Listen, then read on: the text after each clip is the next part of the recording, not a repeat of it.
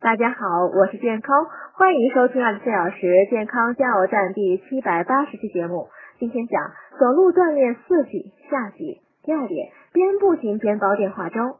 有些人喜欢边走路边去打电话，或边走路边玩手机、微信游戏等，心思没集中在锻炼上，没达到形神合一的锻炼境界，锻炼效果肯定大打折扣。另外呢，也不安全。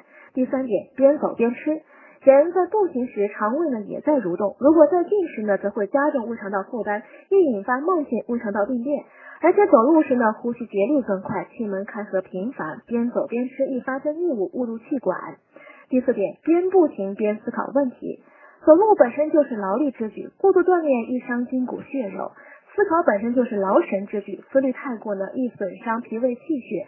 如果边步行边思考问题，就会两败俱伤，形神分离。不但达不到锻炼的目的，反而会伤身。